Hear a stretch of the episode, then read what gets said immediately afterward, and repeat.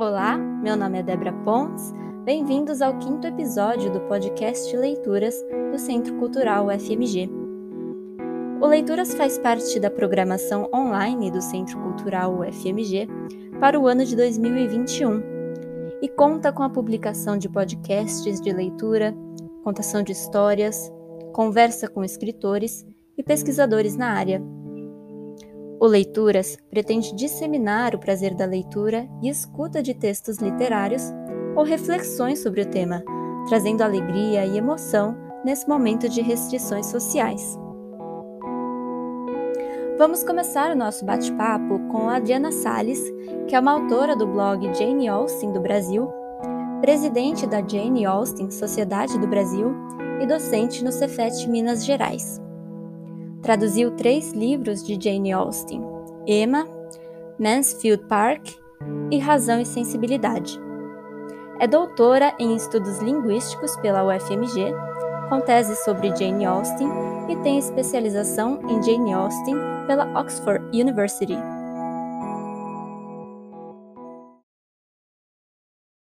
Bem-vinda, Adriana Salles. É, Para iniciar nossa conversa de hoje, eu queria te perguntar quem que é a Adriana Salles, como é que você se define? Nossa, que pergunta difícil, mas já que vamos começar, vamos começar com essa, com a mais difícil. Bom, eu sou uma professora de inglês, mas antes de tudo, eu sou mulher e sou mãe também, acho que isso conta no meu currículo de vida. É, sou apaixonada por literatura, sou professora, então, assim, é, é um leque que se abre de Adrianas, aí, aí você pode escolher um. Mas o que me representa mesmo é talvez esse lugar de fala de representação feminina no universo, tanto no trabalho quanto na, na vida social, de, de discussão, de literatura. Eu acho que é isso. Eu, eu sou uma mulher. Talvez aí esse universo aí que envolve ser mulher é, é, uma, é, uma, é um guarda-chuva de, de definições, né? A, a, gente fala isso muito na minha área de linguística, é, mas eu acho que o que me representa é essa, essa liberdade para ser quem eu sou e mostrar né, o que eu faço, o que eu gosto. Agora que você já se apresentou, eu gostaria de pedir para você apresentar é, a Jane Austen para os nossos ouvintes. Bom, a Jane Austen, ela é uma escritora inglesa do século XIX. É, ela nasceu em 1775 e morreu em 1817, então ela viveu muito pouco, é, quase 42 anos. E ela escreveu seis romances é, completos, deixou alguns inacabados e escreveu muita coisa que a gente chama de trabalhos da juvenilha. Quando ela era adolescente, ela escrevia peças e outros, e outros gêneros textuais é, para entreter a família.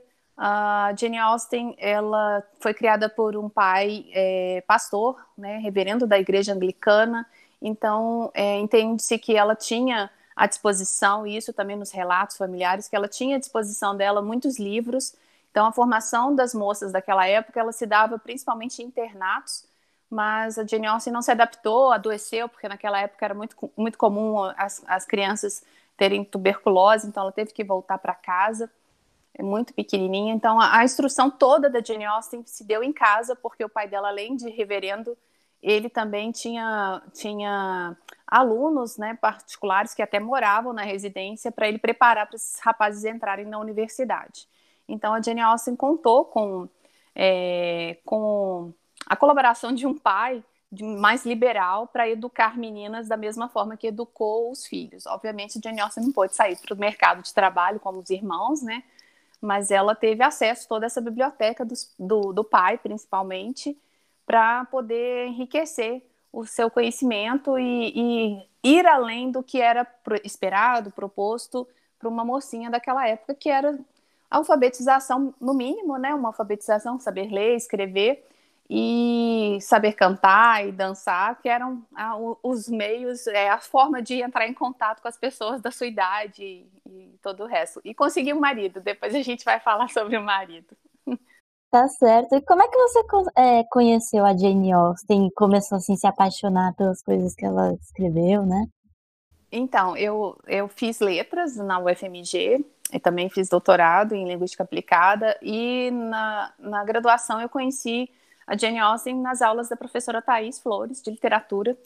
Ela nos apresentou um recorte da Jane Austen, é, acho que a disciplina era literatura do século XIX, alguma coisa assim, e foi aí que eu comecei a gostar da Austen, e naquele mesmo ano, assim, é, aliás, no ano seguinte, quando, quando eu é, fui apresentada formalmente a Jane Austen na, na, na academia, é, eu é, haviam muitos programas, muitos filmes, tinham é, Emma estava tava sendo exibido no cinema, é, Orgulho e Preconceito na BBC, que é uma série maravilhosa, talvez a definitiva assim de Orgulho e Preconceito, na minha opinião, estava sendo exibida. Então a gente estava com já com a gente chama de revival da Jane Austen é, por meio do, dos filmes né, e, e, séries de TV.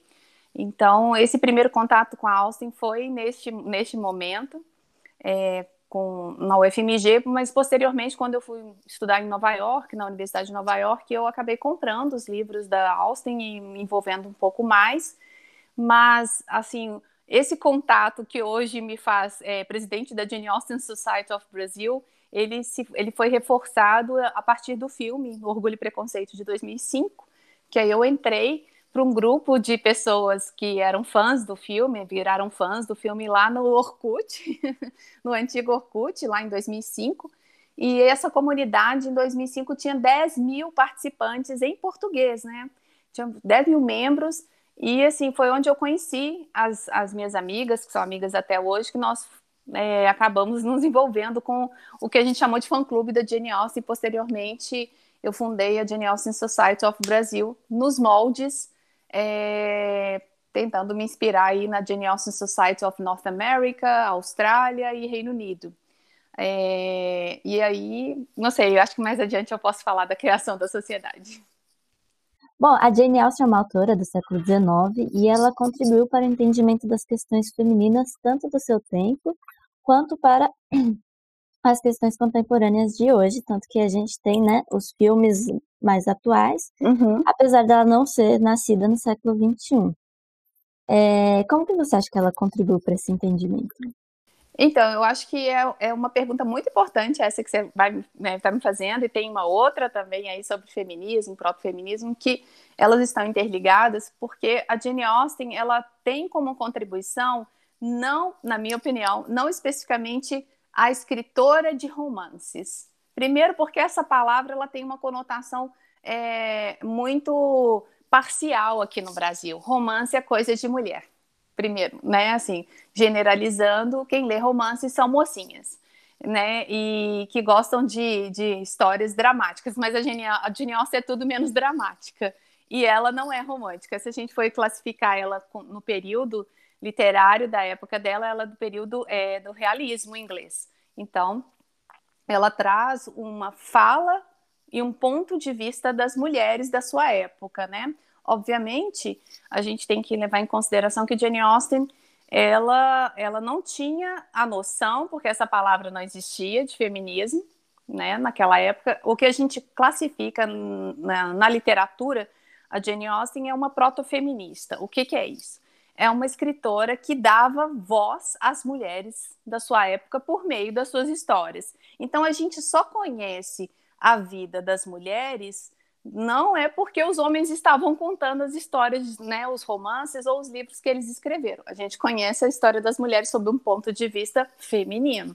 Então aí acho que é aí que é que é o, o divisor de águas, né? Inclusive a Jane Austen tem, é, tem uma, uma discussão entre dois personagens é, sobre essa questão é, de que os homens eles tiveram todos os privilégios é, para contar as histórias, mas sob o ponto de vista deles. É, a discussão era mais ou menos assim sobre quem era mais constante no amor. E o personagem masculino queria defender que ele era constante. Os homens são constantes e as mulheres é que é, mudam de opinião constantemente. Então, ou seja, são inconstantes. E a personagem perguntou, a, personagem, né, a mulher perguntou, a Anne Elliot perguntou, é, mas é, você está baseando em que essa sua experiência de os homens serem mais constantes no amor? Ele falou assim, ah, nos livros, os poemas, as, As histórias estão todas aí para sustentar isso. E a pergunta que aí a Jane Austen ela ela arrebenta aí lá, duzentos e tantos anos atrás, ela pergunta para o personagem o seguinte: mas todos os livros não foram escritos pelos homens? Ou seja, é o ponto de vista dos homens, né? Então, na minha opinião, Jane Austen ela contribui para que a gente tenha uma, uma pequena, acho que é uma fotografia, não é um vídeo da vida das pessoas daquela época. Se eu pudesse fazer uma metáfora aí do que, que ela, ela registra e registra até com um pouco de economia, segundo alguns críticos, a sociedade e a vida cotidiana. Mas ali, quem está atento nas leituras, né, a gente tem que ler Jane Austen mais de uma vez para poder criar esse, essa leitura, para ter essa leitura crítica, né, para criar esse olhar mais aguçado. É, ela fala muito, né, na, com, mesmo com pequenas descrições que ela faz, ela fala muito, né? E eu acho que a, a Jane Austen, é, o, o, é, existiram outras mulheres antes dela, obviamente, escritoras, mas elas não, é, não eram, é, todas elas, incluindo a Jane, elas não eram ouvidas. Então era, era só uma, um, um texto para entretenimento. Só que hoje a gente já tem todo o embasamento, a gente tem é, como se basear tanto na psicologia como na psicanálise, ou até mesmo em outras áreas do conhecimento, como direito, para analisar os textos da Austen sobre outros pontos de vista. Isso aqui é interessante, porque não é apenas entretenimento. Entretenimento é o que a gente vê nos filmes e séries baseados nas obras, mas se você tiver esse olhar mais crítico, eu acho que ela, ela traz muito, e principalmente no momento em que ainda era incomum mulheres escreverem, né, mulheres serem alfabetizadas para começar, e elas terem direito de fala, né? Porque a Jane Austen ela não foi incentivada a ser escritora pela família dela, era até um pouco de vergonha para o pai, né? Ter uma filha que, entre aspas, trabalhava, porque escrever é um, um trabalho, né? Uh, tanto que a Jane Austen publicou os três primeiros livros dela, Orgulho, Preconceito, Razão e Sensibilidade, e Mansfield Park anonimamente. Ah, o que estava escrito lá na capa dos livros era by a lady, ou seja, foi escrito por uma mulher, por uma moça. Então, existe todo esse, esse problema aí, né, de apagamento social das mulheres que escreviam, e é, é, bom, essa é a contribuição que eu acho que ela coloca, e a minha é fazer, dar voz para essas mulheres lá do século XIX.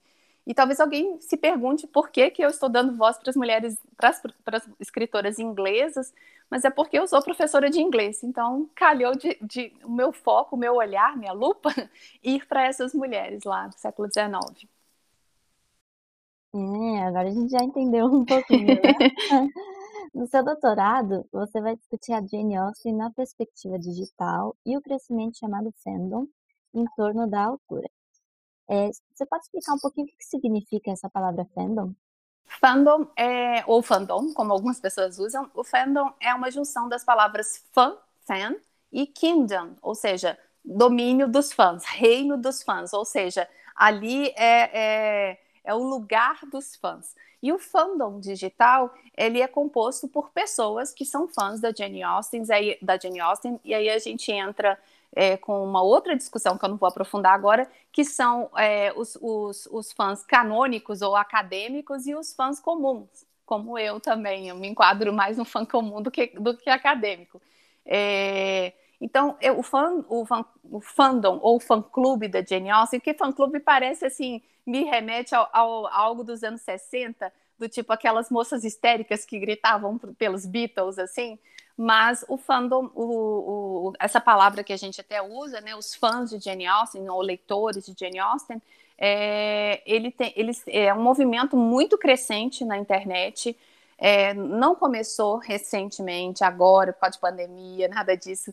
O, os fãs de Jane Austen já se reuniam em grupos de discussões por, por e-mail desde 1997, lá nos Estados Unidos. Aqui no Brasil, nós começamos com mais é, pelo menos foi uh, o momento em que eu entrei para esses grupos em 2005. Então, já, já temos aí mais de 16 anos de, de grupos no Brasil discutindo literatura e também Jane Austen. Aí, voltando aqui, é, a internet contribuiu para a emergência dessa escritora? Sim. É, o que a gente é, faz uma divisão histórica foi o seguinte: são três fases, eu acho. É, a Jane Austen, acho que quatro.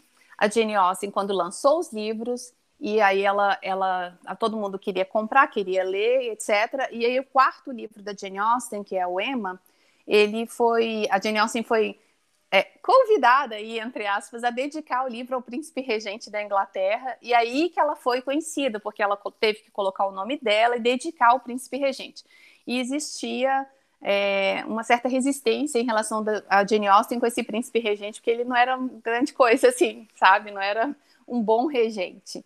Mas ela fez, né, por ser serva, por ser parte aí do, do, do dos súditos, né, do, do do Príncipe Regente, e aí a partir do quarto livro é que ela realmente é, teve notoriedade. É, a segunda leva, ela aconteceu quando as pessoas começaram a fazer peregrinações para a casa da Jane Austen, isso foi mais de quase 50 anos após a sua morte, quando um sobrinho é, da Jane Austen lançou é, um, um memoir, que é um memorial da tia Austen, e realmente as pessoas começaram a ficar curiosas em relação com quem era, quem, como ela vivia, a partir né, da, dessa mini, essa primeira biografia que a gente tem notícia da Austin. Para mim, a terceira leva é, aconteceu bem depois. É, se a gente for, for levar em consideração mais de 100 anos depois, 120 anos depois, com a explosão das adaptações, principalmente as adaptações mais modernas da BBC, que foi Orgulho e Preconceito, de 1995, com o ator Colin Firth, que foi um marco, é, na minha opinião, para colocar Jane Austen no mapa também de superstar pop, né, por causa das adaptações. E é, tem-se notícia de que as pessoas na Inglaterra paravam tudo para assistir essa série na BBC porque foi muito bem feita. Inclusive, é, é uma série memorável, né, de 1995, e o Colin Firth está muito bem como, como Mr. Darcy, e tem um marco aí, sabe, nessa terceira leva. É porque começaram a colocar os personagens da Austen, que mal tem é, é, descrições como eles são. O Darcy, por exemplo, a gente não tem descrição se ele, se ele é bonito, mas sempre começaram a colocar a partir do Colin Firth um ator muito bonito. E o, o Colin, ele foi é, conduzido a fazer uma cena que não existe no livro, que é uma cena do lago, onde ele sai com a camisa molhada. Então começaram a associar Austin, personagem de Austin, com um, um, um homem bonito, sensual, e aí né, todo mundo correu para assistir essa cena aí. É, na minha opinião, a quarta leva é essa que a gente está vivendo, que começou um pouco mais, é, possivelmente aqui no Brasil, com certeza, há 10 anos, é, quando as editoras começaram a se interessar em, em, republicar os livros da Austen, porque estavam todos esgotados, só, a gente só comprava em sebo, e mesmo assim com muita dificuldade, é, porque a primeira edição de Austen aqui no Brasil foi publicada em 1940 pela José Olímpio, é, a tradução do senhor Luz Cardoso, e ela até hoje é, é publicada, vendida pela Nova Fronteira. Então a gente tem aí 80 anos de Austen no Brasil, é, com essa quarta leva, porque a internet ela consegue juntar todo mundo, né? Eu tenho amizades e contato com Austin, é, como é que se diz, austenianos aí da Itália, da França, de Portugal, da Espanha, do Paquistão, do Japão, de Israel, que são é, também de, é, do Paquistão, são, é Jane Austen Society do Paquistão, de Israel também, do Japão, e Austrália, os países de língua inglesa, né? Uh, na Itália também temos é, uma Austen Society of Italy e Espanha também tem. Então, o que eu acho que a internet ela favoreceu essa união e como você fez aí na pergunta emergiu. A, a Austen estava meio que assim a, a, esquecida, adormecida e agora esse boom.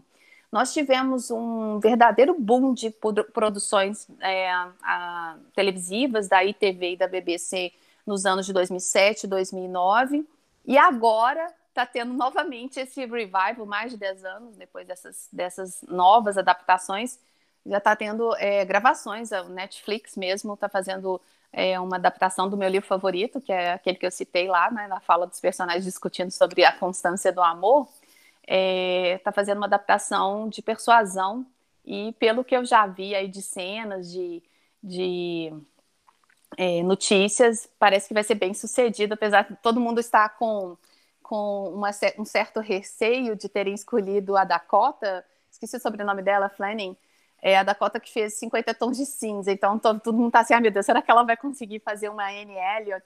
E, assim, eu fiquei bem entusiasmada em assistir essa adaptação nova é, com a Dakota, ela tá muito bonita, assim, tá, acho que ela vai conseguir incorporar tanto a Anne Elliot mais tímida e sensível, quanto a de pulso firme, que ela teve que ter bastante pulso firme ali na história.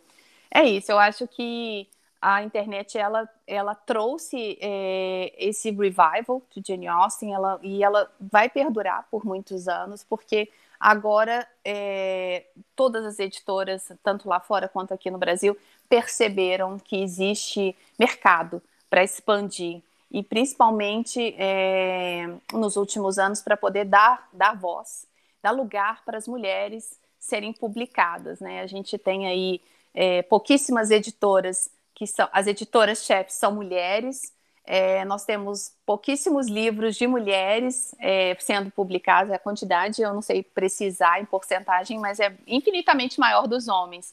E se a gente quer igualdade em todos os aspectos da vida, por que não na literatura, né? É isso. Você acha que a Jane Austen contribuiu para a formação de leitores como uma professora de literatura? Eu acho que ela contribui, sim porque a gente tem no texto da, da Austen a gente tem uma inter, intertextualidade muito grande. A Jane Austen sempre cita outros autores contemporâneos que ela já leu, então ela tem uma propriedade muito grande para falar daqueles autores que ela leu e encaixar na história.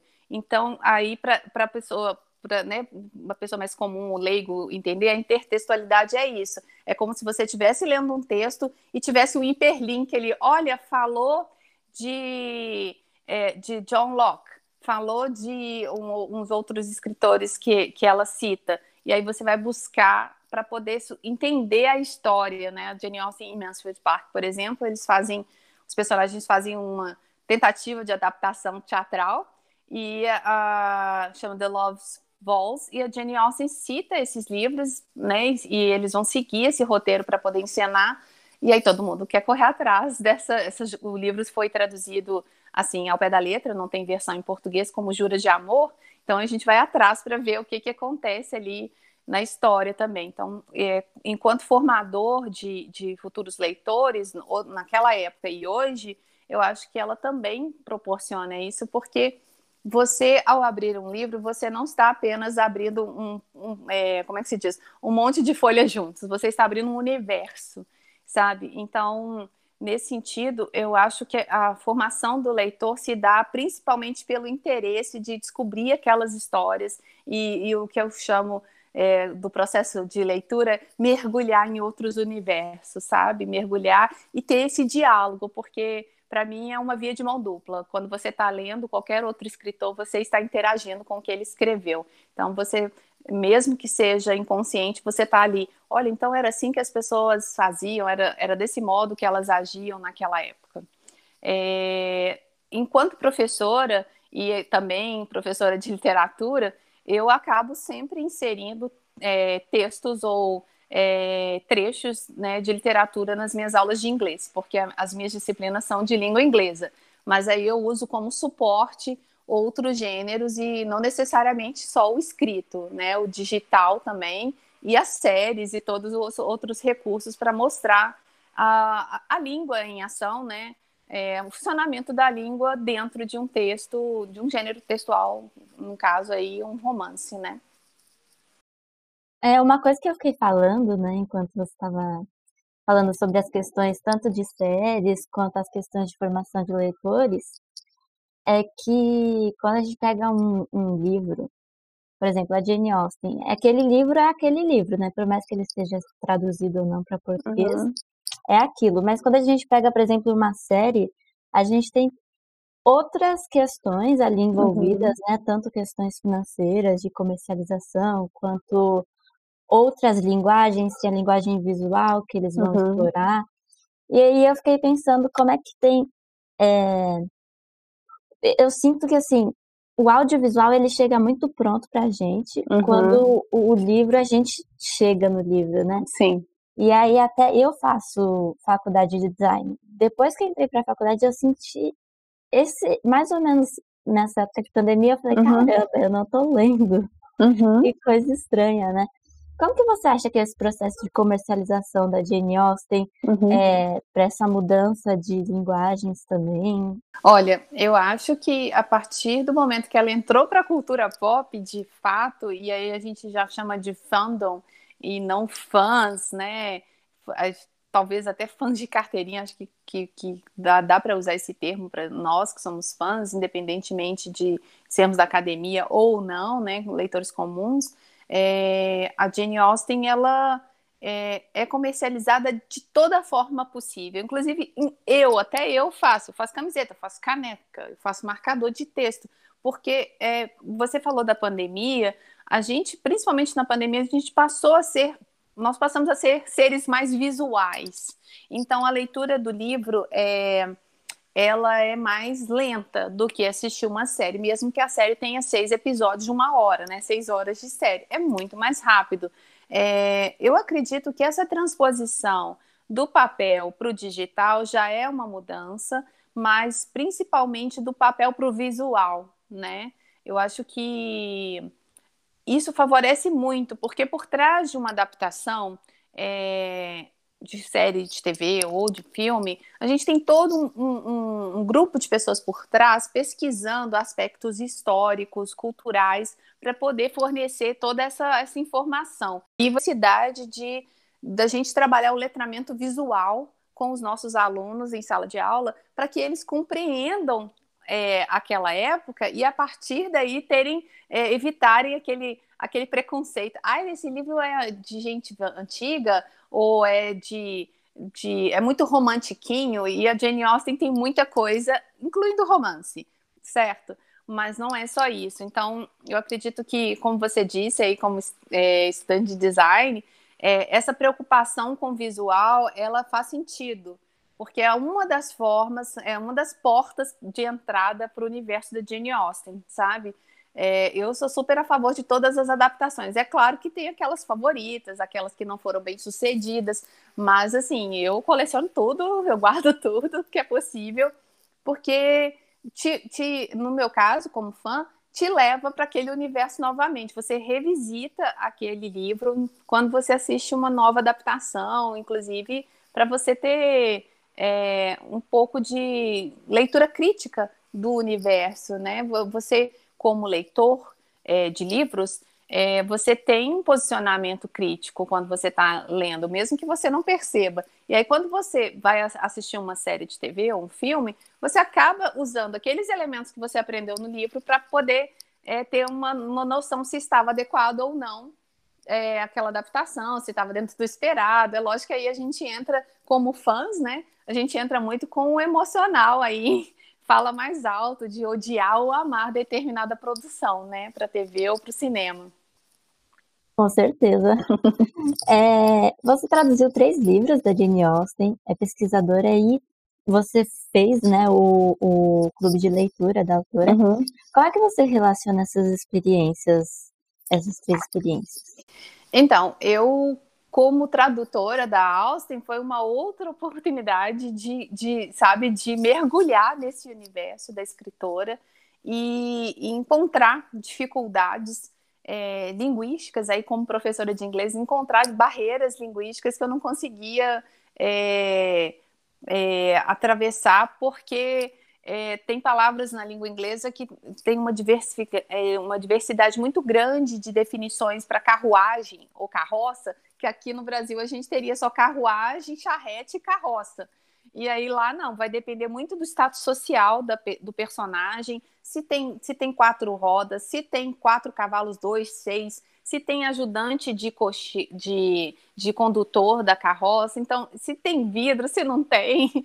É, tudo isso denota é, o, o, poder aquisitivo do personagem, mas para a gente verter esse texto do português, do inglês para o português, já, na minha opinião, é uma versão. Eu estou fazendo a minha versão da Austen, porque não tem como, ela não está viva, não tem como ir lá e toda hora perguntar, mas o que, que você quis dizer com isso? Além de tudo, a Jane Austen, ela viveu há 200 anos. A escrita dela é diferente da, do inglês de hoje. Tem muitas coisas que são diferentes. E tem, e tem, e tem palavras, como, por exemplo, o livro Sense and Sensibility, que é Razão e Sensibilidade, que acabou ficando mais aqui no Brasil esse, essa tradução, esse título, é, apesar de ter o Ivo Barroso ter traduzido como razão e sentimento, que eu entendo perfeitamente a escolha ali de sentimento e não sensibilidade, é, essa palavra sensibility ela não significa necessariamente sensibilidade, e sim é uma pessoa que é vivaz, que tem sentimentos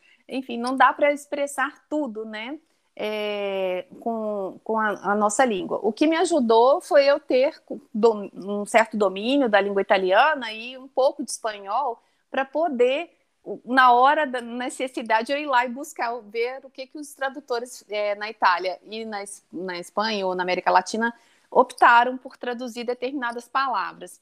É, você falou do clube da pesquisa, né, de, de, de é, fã de Jane Austen e pesquisadora, a, as minhas pesquisas elas elas estão sempre centradas no comportamento dos personagens, no que, que eles querem dizer com determinadas discussões ali dentro dos livros. Então, é sempre sobre um viés da língua, né? Sobre um viés do discurso e também é, é, o posicionamento da Austen ali naquele momento. É claro que é, a gente eu como leitora e também professora de literatura, a gente entende que um escritor ele pode criar um universo e não necessariamente ser aquilo que ele pensa da vida e, e a bandeira que ele carrega. Vamos dizer que naquela época Jane Austen não, não podia e nem devia carregar nenhuma bandeira, por exemplo, abolicionista ou feminista, né, o que a gente chama de feminismo hoje.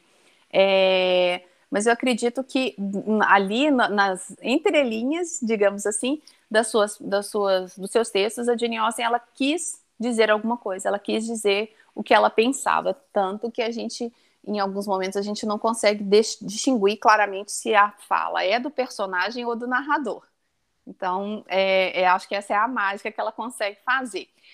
Voltando aqui novamente no, no continuidade dessas experiências aí que eu tive, é, eu criei o Jane Austen Society of Brasil em 2009 porque em 2008 eu criei o blog Jane Austen Brasil para poder ter uma referência sobre Jane Austen em português, porque naquela época, em 2008, é, não existia nada sobre Jane Austen em língua portuguesa, nem no, no, no Wikipedia. Wikipedia era tudo em inglês. É, então eu comecei a colocar informações básicas, porque nos grupos, principalmente do, do Orkut naquela época, as pessoas sempre perguntavam onde encontrar os livros, quais eram os livros que ela escreveu e aí ficou como uma referência. Porém, após um ano de, de blogueirinha, assim, digamos assim, é, eu acabei direcionando para o universo acadêmico para eu colher os frutos desse trabalho, porque também é, demanda tempo você pesquisar e publicar. Então, em 2009, nós criamos aqui um, um, grupo de amigas, fizemos um encontro, o primeiro encontro da Jane Austen Society of Brasil em Ouro Preto, e criamos essa sociedade que hoje é reconhecida como a primeira sociedade em língua latina que foi criada lá em 2009 e a gente tem parcerias com, né, eu sou membro da Jane Austen, membro, perdão, da Jane Austen Society of North America e Austrália, é, para participar, para fazer essa, essa cooperação de conhecimento.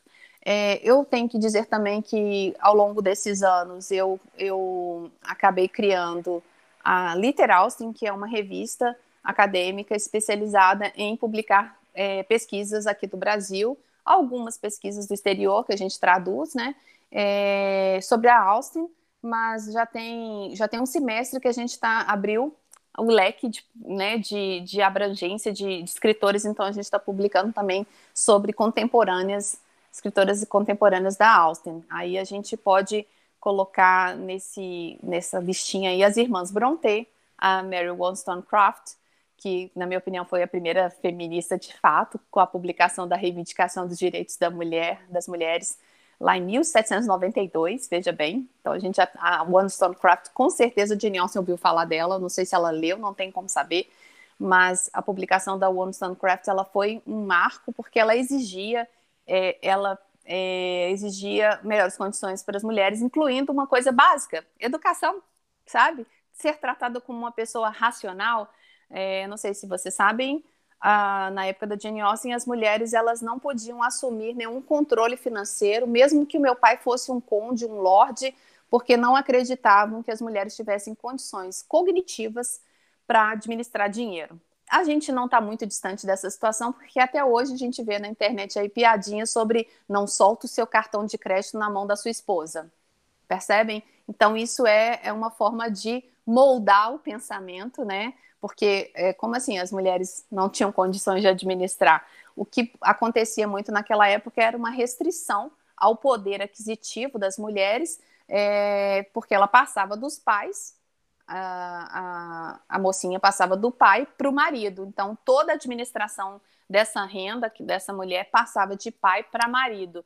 E as, as mulheres não tinham direito legalmente de assumir propriedades a propriedade, se não tivesse um irmão ou um tio, ela ia para o parente mais próximo, um primo, um, uma pessoa do sexo masculino. Então, a, acredito que toda, toda essa, esse discurso que eu estou tendo aqui com vocês, isso é baseado no que eu li da Austin. Então, veja bem a quantidade de informação que essa mulher trouxe do universo feminino para nós. E hoje, com a nossa leitura, com, com pesquisa, né, é possível a gente perceber o quanto tava, estavam todas ali bem amarradas, engessadas é, na questão de prática mesmo, de viver, sabe? Acho que tinha que seguir um modelo. É, as outras experiências que eu tive são experiências maravilhosas de visitar o museu da casa da Jane Austen lá em Chawton, é, no condado né, de Winchester, na Inglaterra. Também visitei Bath, lá tem outra, outro museu da Jane Austen.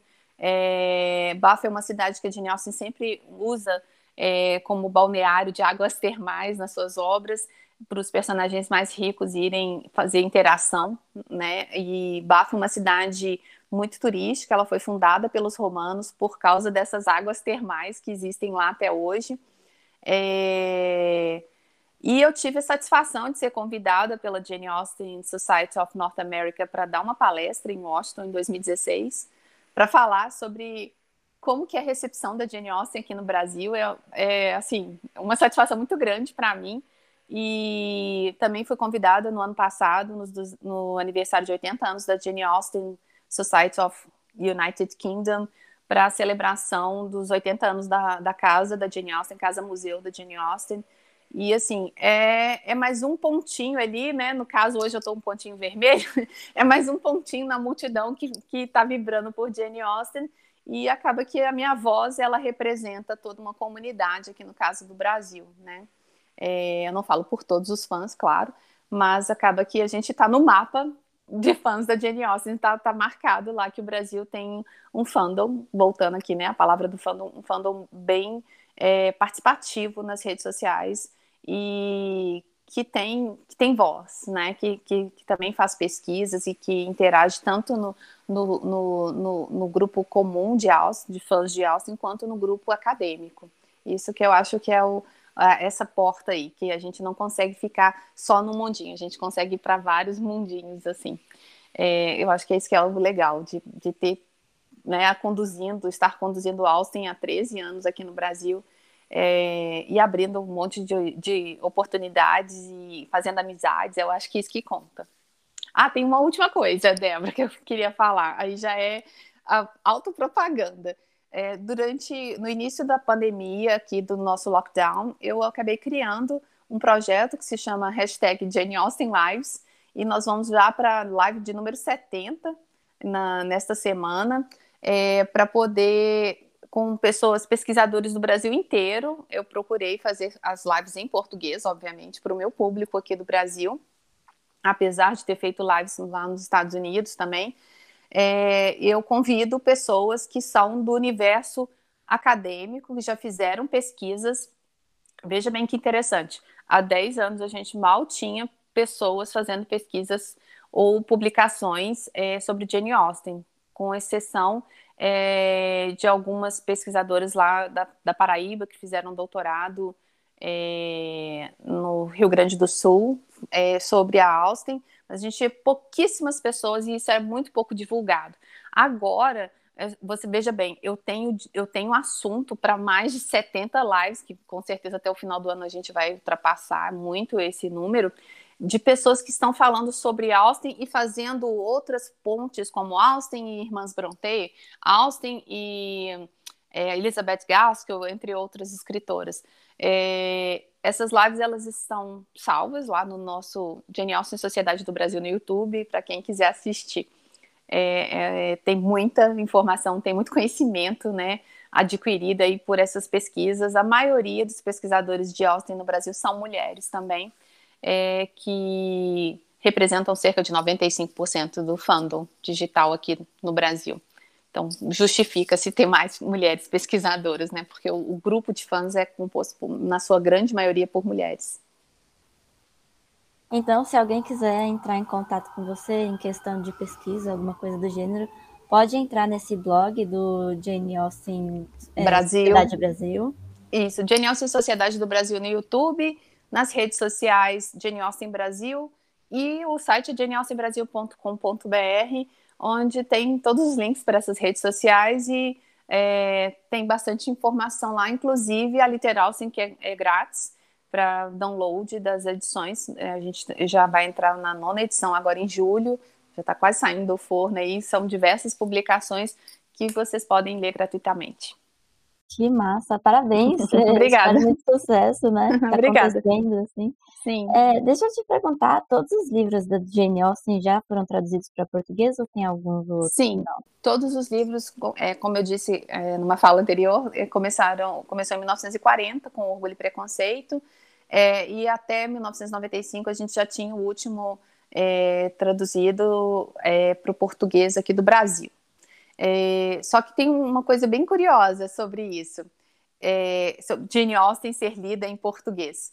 Durante a minha pesquisa de doutorado, eu acabei fazendo uma outra investigação paralela que eu acabei descobrindo que a Jane Austen já era lida aqui no Brasil, lá no Brasil Império. É, em 1854 já existiam exemplares aqui da Jane Austen no Brasil, vindos do, de Portugal. É, tinha alguns exemplares, não dá para precisar quantos, na Biblioteca Fluminense e no Real Gabinete de Leitura Português, é, no Rio de Janeiro. Inclusive, eu até fui ao Real Gabinete para ver se eu conseguia, pelo menos, ver de longe esse exemplar de. Na verdade, é do livro Persuasão, Persuasion, mas ele foi traduzido como A Família Elliot, porque o tradutor português resolveu é, ir pelo mesmo caminho que a tradutora francesa é, que eu não vou saber falar em francês, mas ela optou por, ao invés de chamar persuasão, persuasão colocou como a família Elliot. E aí este livro, infelizmente, naquela época, é, colocava-se o nome do tradutor na capa, então é como se fosse um, um, outro, um outro escritor escrevendo a família Elliot, mas é o livro da Jane Austen. Porém, durante as minhas pesquisas lá no Real Gabinete, eu não consegui, né, ele, esse livro foi perdido, muito possivelmente pelo tempo, é, e talvez por não estar ligado diretamente a Austin, mas os, os, leitores do Rio de Janeiro, da Biblioteca Circular, né, dessas duas bibliotecas aí, é, eles acabavam, acabaram lendo Austin, e a gente tem certeza, eu tenho certeza disso, porque é, esse livro foi publicado nos jornais da época como disponível nessas duas bibliotecas. Então, a Austin já era lida no Brasil lá em 1855, por exemplo, lá no Rio de Janeiro. É, eu tenho uma cópia desse livro que ela estava disponível no, no Pará, numa biblioteca portuguesa do Pará, mas eu tenho só uma cópia digital. Então, assim, uh, mesmo não vinculado ao nome da Austin, os leitores já tinham acesso à obra da Jane Austen. Obviamente, os leitores mais favorecidos já liam Austen há muito tempo em inglês, no original, possivelmente. É, você me voltando à sua pergunta sobre as traduções, nós temos traduções de Jane Austen nas mais diversas editoras. É, e temos até edições simplificadas, que a gente chama no, no, na minha área de inglês, que é Graded Reader, é uma literatura graduada para dependendo do nível de conhecimento do, do, leitor, conhecimento de inglês. Mas aqui no Brasil a gente tem versões das edições paulinas que são bem sim, simplesinhas para serem usadas muito possivelmente em sala de aula. É, eu uso esse graded reader, né, essa versão simplificada para o inglês em sala de aula, porque não dá para ler um livro de 300 páginas num bimestre. Né? Então eu teria que eu faço adaptações. É, as traduções a última pesquisa que eu tive acesso, em 2015, é, tinha mais de 20 edições de Orgulho e Preconceito e oito tradutores. Então, veja bem, é, é, isso muito nos, nos, últimos 10 anos houve esse, essa explosão de interesse das editoras e elas estão buscando hoje em dia é, fazer capas mais elaboradas, capas duras, capas com mais, um requinte maior e existe realmente uma espécie de de, de, de briga no mercado editorial para ver quem vende mais, quem vende melhor a Austin como ícone pop, né? Então, é, nós temos aí editoras que fazem edições super luxuosas, bacanérrimas, e eu tenho quase todas que são possíveis de ganhar ou de comprar. É, muitos, muitos leitores aqui no Brasil perguntam, entram em grupos de discussões para perguntar sobre a melhor tradução. E eu acho assim, como professora, eu tenho que destacar o seguinte: a melhor tradução é, vai depender muito do seu gosto pessoal. A tradução do senhor é, Cardoso, de 1940, ela ainda é publicada no Brasil. Veja bem, uma, uma tradução foi feita há 80 anos. Então, tem todo o contexto de vida daquele homem, do senhor Luz Cardoso, que traduziu. Em contrapartida, é, a gente tem, por exemplo, a tradução de Mansfield Park, da Raquel de Queiroz, que já era escritora e foi tradutora da Austin, é uma, uma visão uma, um pouquinho mais limitada, porque Raquel de Queiroz estava vivendo em pleno Brasil, é, que era governado por Getúlio Vargas. Então, a gente tem uma certa restrição no sentido de escolha linguística. Por exemplo, Raquel de Queiroz usou é, uma, um termo que é muito comum das danças de salão lá na Inglaterra, que é o, o quadrilha voltar. A, a tradução da, da, Raquel de Queiroz, ela teve que ser uma, uma tradução muito fiel ao português, as palavras que ela tinha como opção naquela época, inclusive a pesquisa que ela deve ter feito de costumes da época. Então a Raquel de Queiroz colocou os personagens para dançar é, lá nos livros, no livro Mansfield Park, quadrille, que é uma dança de salão que é quase a mãe da nossa quadrilha. Então veja bem, um personagem de Austin dançar quadrilha, a gente só lembra do Anarrie, do São João. A gente não associa como uma dança de salão toda cheia de, de, de normas e, e, regras né, de comportamento ali para a dança. Então, as, as, traduções, na minha opinião, elas são também frutos é, de vivências e, e do momento que as pessoas que traduziram estavam vivendo, certo?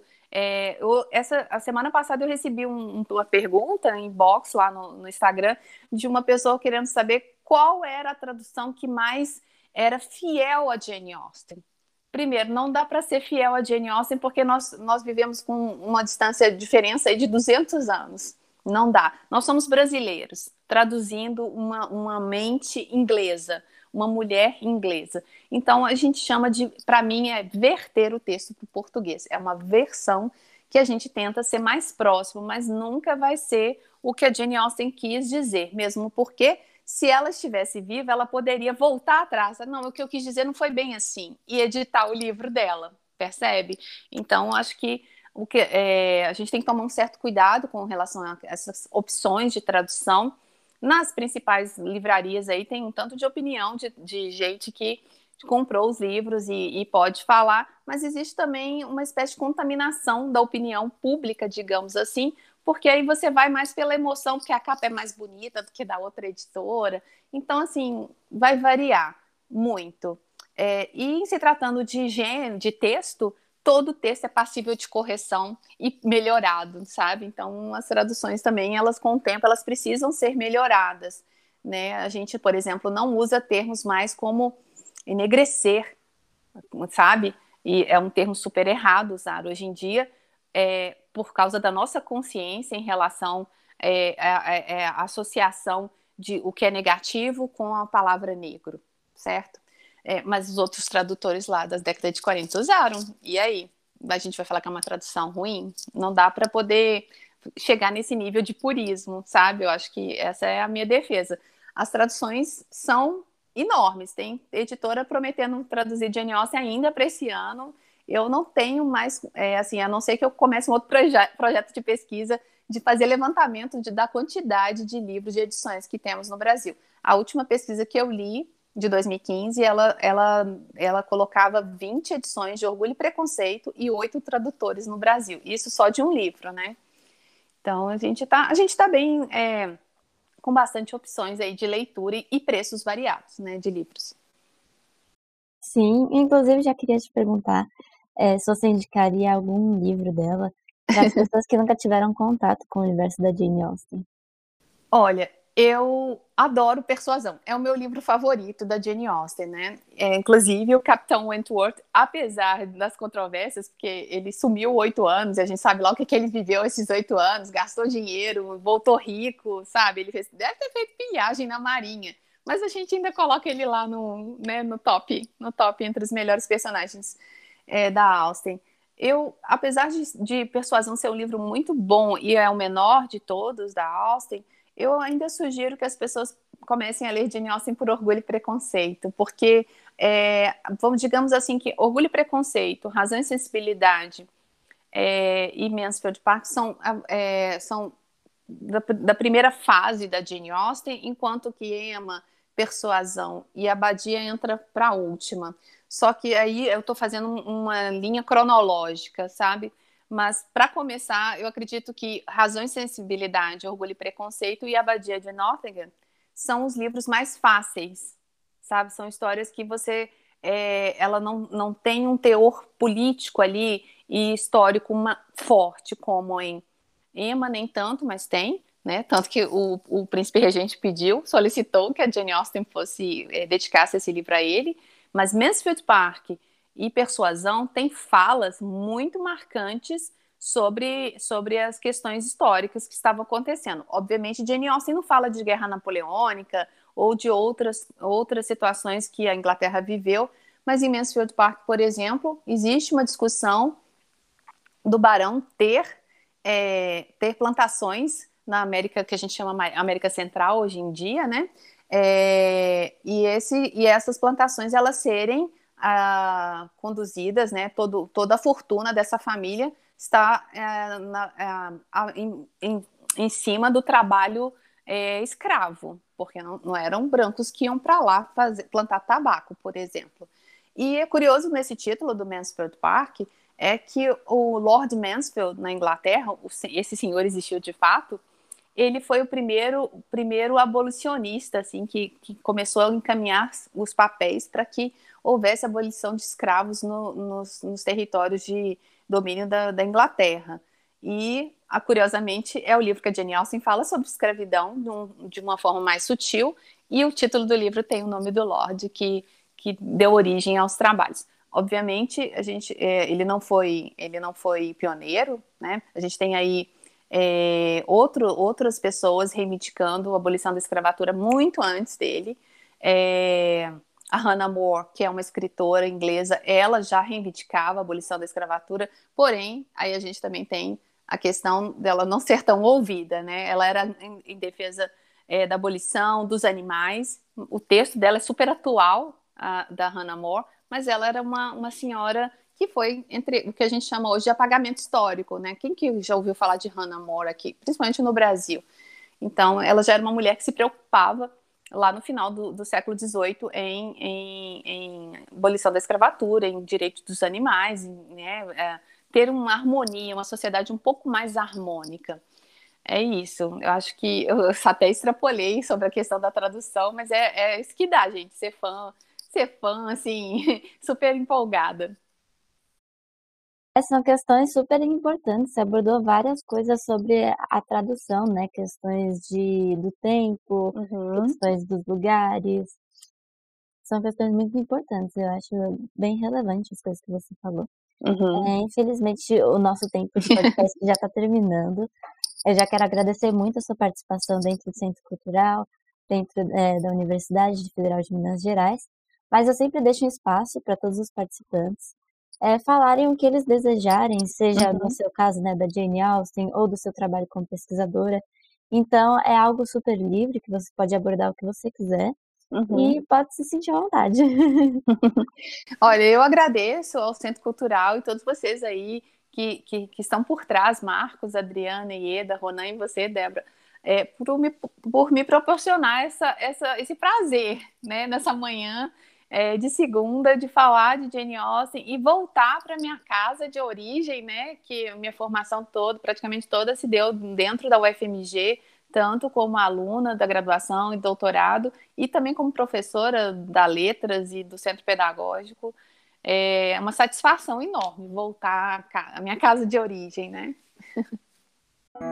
Encerramos assim este episódio do podcast Leituras uma série promovida pelo Centro Cultural UFMG e Diretoria de Ação Cultural da UFMG. Agradecemos a equipe técnica que tornou possível este evento. Apresentação: Débora Pontes. Produção: Marcos de Queiroz, Rona Lopes, Adriana Machado e Eda Rodrigues. Comunicação: Camila Borges. Coordenação geral: Professor Fabrício Fernandino diretor do Centro Cultural UFMG.